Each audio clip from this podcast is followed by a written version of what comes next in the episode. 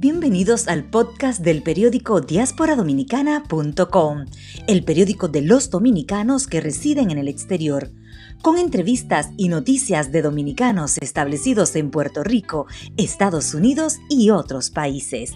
Soy la periodista Heidi de la Cruz y te invito a escuchar nuestro siguiente episodio.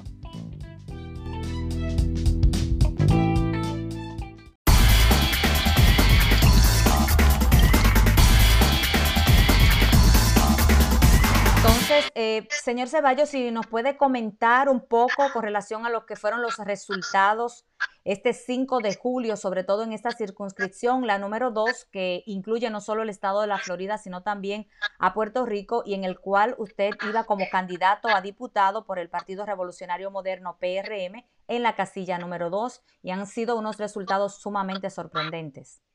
Indudablemente que es, es, es es increíble los resultados que nosotros hemos tenido sin precedente en la historia de las elecciones dominicanas en el exterior, a pesar del coronavirus, de todas las dificultades que tuvimos en el montaje del proceso previo al mismo con la Junta Central Electoral. Eh, los resultados son, te, reitero, increíbles.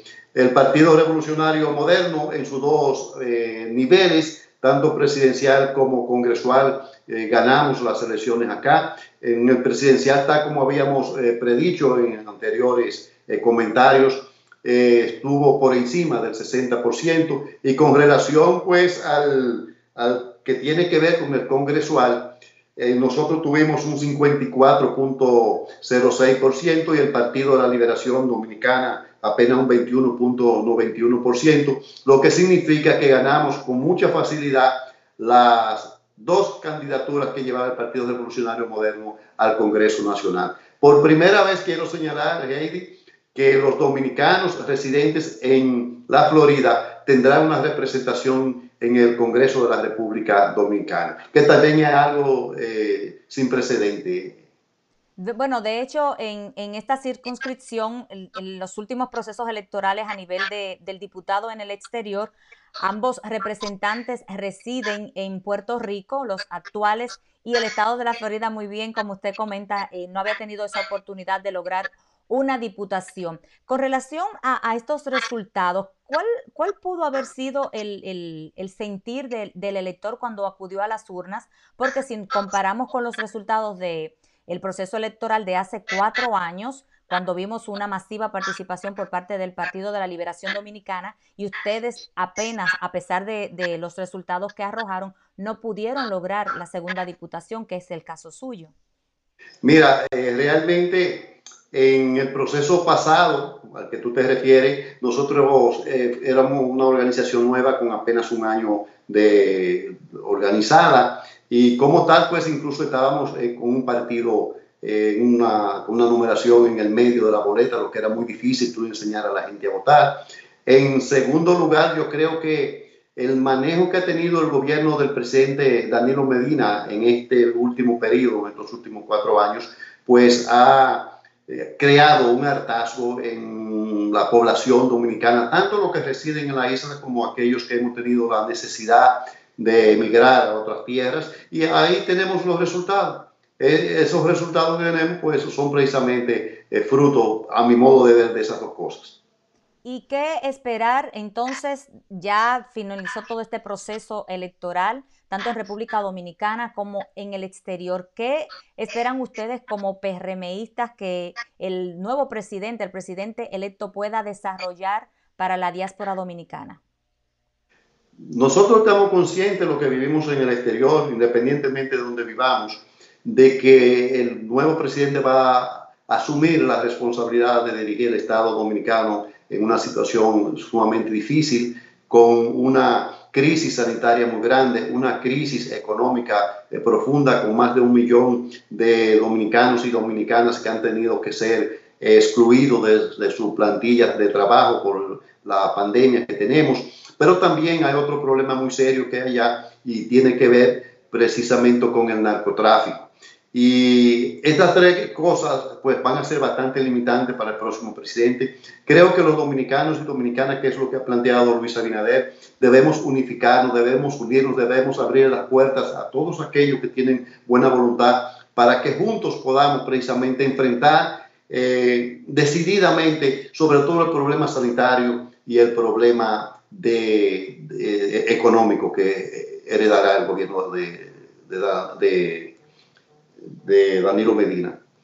Eh, nosotros en el exterior estamos eh, comprometidos como partido a, iniciar una serie de, de, propuestas, a llevar a cabo una serie de propuestas que hemos venido haciendo como partido, como proyecto eh, nacional, incluso los que somos dirigentes en la diáspora, que se correspondan con las necesidades y expectativas que tienen estos 2.500.000 dominicanos que residimos en el exterior y que a pesar de eso somos los que más aportamos en términos económicos a la estabilidad de, la economía dominicana y al Producto Interno Bruto en este momento.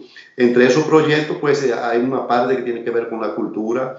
Nosotros no podemos eh, dejar a un lado el desarrollo de esta población al margen de, de influir sobre el mantenimiento de la cultura dominicana en esta población. Hay algunos proyectos que son, a mí me, me gustan mucho, y es el que tiene que ver con la bancarización. ¿En qué consiste la bancarización? Mira, nosotros ahora vivimos en el exterior, tenemos precisamente eh, el sistema financiero que prevalece acá, pues eh, de acuerdo a cómo tú te comportes eh, comprando y pagando, pues te dan un, nivel de accesibilidad a otros bienes y servicios. En la República Dominicana nosotros llegamos allá, independientemente de lo buenos que seamos, los recursos que tengamos acá, no podemos precisamente acceder a realizar eh, actividades económicas y comerciales en la República Dominicana como lo hacen los que están allá. Entonces nosotros que estamos buscando cómo se produzca un acuerdo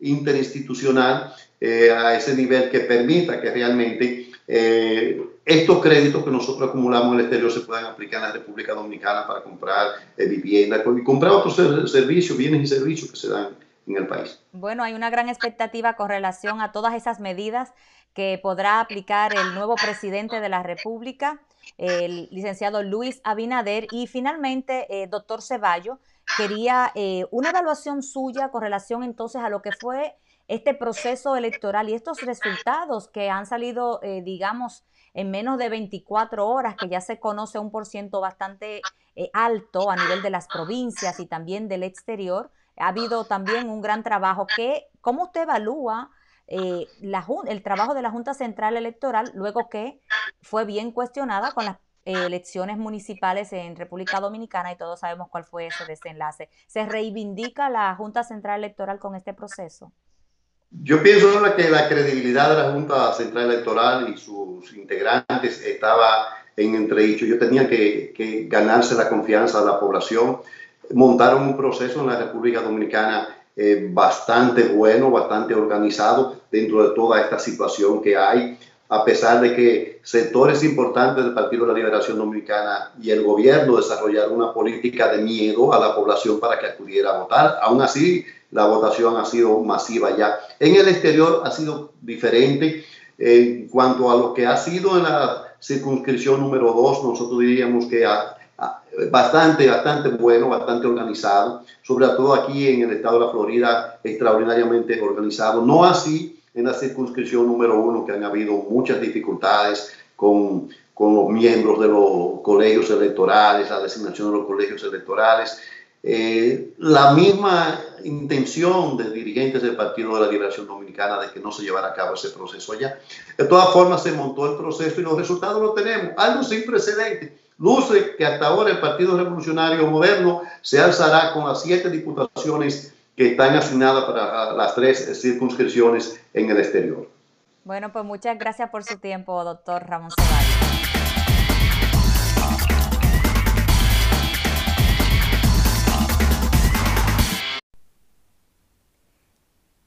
Gracias por acompañarnos en este episodio del periódico diasporadominicana.com, tan dominicano como tú, y seguirnos a través de nuestras redes sociales como Diáspora RD, tanto en nuestro podcast en Facebook y también en Twitter. y en Instagram como Diáspora Dominicana y nuestro canal de YouTube.